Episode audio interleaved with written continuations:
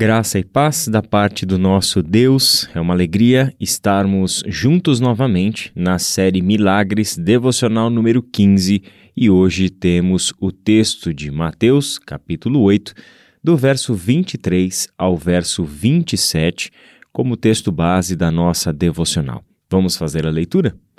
Entrando ele no barco, seus discípulos o seguiram. De repente, uma violenta tempestade abateu-se sobre o mar de forma que as ondas inundavam o barco. Jesus, porém, dormia. Seus discípulos foram acordá-lo, clamando: Senhor, salva-nos, vamos morrer. Ele perguntou: Por que vocês estão com tanto medo, homens de pequena fé? Então ele se levantou e repreendeu os ventos e o mar, e fez-se completa bonança. Os homens ficaram perplexos e perguntaram: Quem é este que até os ventos e o mar lhe obedecem? Nós podemos começar com a pergunta feita pelos discípulos que encerra essa pequena narrativa: Quem é este que até os ventos e o mar lhe obedecem? Essa pergunta nos faz pensar um pouquinho uh, na sequência do Evangelho de Mateus. Vamos lembrar aqui que os discípulos tem aqui uma perspectiva diferente da nossa sobre quem é Jesus. Desde o início do Evangelho de Mateus, nós que somos os leitores já sabemos sobre quem nós estamos lendo.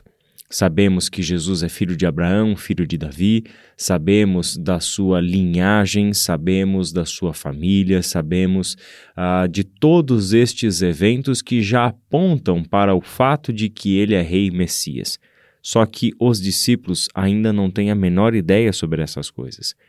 O restante, então, da narrativa do Evangelho de Mateus serve para mostrar como e quando a identidade de Jesus como Messias se tornou evidente para os discípulos e tudo o que aconteceu neste caminho, em que, enquanto se revelava como o Messias de Deus, sem precisar dizer estas palavras, Jesus foi mostrando, dando sinais, colocando indagações na cabeça dos seus discípulos, na cabeça das pessoas em geral, dos religiosos, enfim, é, por meio de tudo aquilo que ele vinha fazendo. A pregação do reino de Deus ter chegado era acompanhada por diversos sinais e maravilhas, como nós já temos estudado nesta série.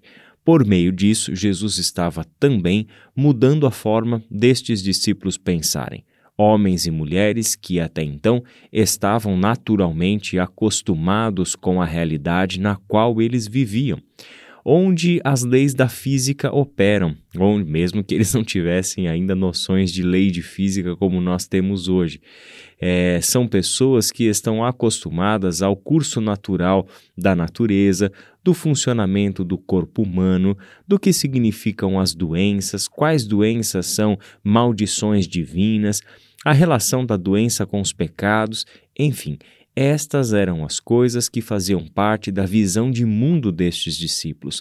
Mas por meio dos milagres, Jesus colocava em xeque esta visão que até então era predominante, era a cultura vigente na qual estes discípulos nasceram, foram criados e a partir da qual pensavam e interpretavam as coisas.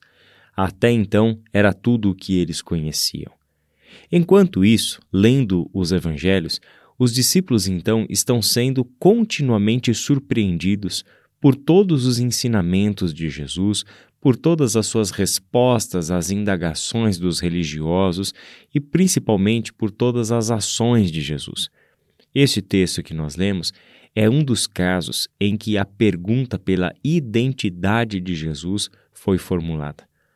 O que esse milagre, então, pode ter provocado na mente daqueles homens que o testemunharam? E mais, homens que estavam no barco, homens que estavam na tempestade, homens que estavam com seus cabelos molhados e roupas encharcadas por causa daquela violenta tempestade que ameaçava a vida deles. Eles estavam ali testemunhando e participando de toda esta cena. A pergunta que a gente pode fazer sobre esta da identidade de Jesus é a seguinte: quem é que tem poder sobre a criação? Quem tem autoridade sobre os elementos da natureza. Lembre-se que a pergunta que está regendo a nossa condução aqui é: quem é este que até os ventos e o mar lhe obedecem? Então, quem é que tem o poder sobre a criação? Quem é que tem a autoridade sobre os elementos da natureza? O livro de Gênesis conta para nós que todas as coisas que existem vieram à existência pelo poder da palavra de Deus. Tanto o grande quadro, que é o mundo, são os astros, a terra, céu e o mar, e tudo o que também está posto dentro deste quadro, os animais, a vegetação, os seres humanos e assim por diante, todas essas coisas existem porque Deus deu um comando para que as coisas surgissem e o fez segundo a sua vontade os comandos de Deus, a fala de Deus para que as coisas viessem à existência, expressam o seu desejo de Criador. Quando vamos ao Evangelho de João, lemos que Jesus estava lá. Jesus estava junto com o Deus Pai em todo o processo da criação. E João diz mais: diz que Jesus é o Verbo da criação, isto é, ele é o agente por meio de quem Deus criou. Quando Deus diz haja luz, o Verbo está lá. E é justamente o Verbo que movimenta uma frase, movimenta uma história. O Verbo é a ação de um texto. Significa então que Jesus é aquele que está atuando, agindo, fazendo, trabalhando em todo o processo da criação. Deus expressa o seu desejo e a palavra vem à sua boca como expressão deste desejo, e esta palavra da criação é Jesus, o Filho de Deus. Mais um texto, antes de voltarmos para o texto de Mateus. Salmo número 8. O Salmo 8, versos 3 e 4, dizem assim: Quando contemplo os teus céus, obra dos teus dedos, a lua e as estrelas que ali firmaste, pergunto: quem é o homem para que com ele te importes? E o filho do homem para que com ele te preocupes? Esse salmo mostra um poeta olhando para a criação de Deus, em seguida, ele volta os olhos para si mesmo compara um com o outro e se percebe pequeno, insignificante até, diante de toda a grandeza da criação de Deus. E os discípulos no barco fazem a mesma coisa. Eles olharam para a tempestade, tempestade grandiosa, poderosa, terrível, temível. Em seguida, eles voltaram os olhos para Jesus, um carpinteiro de Nazaré, que dormia no barco durante a tempestade. Só que após verem o que Jesus fez, eles elaboram a pergunta invertida: Quem é este que é maior do que a criação? Quem é este que fala e a criação escuta?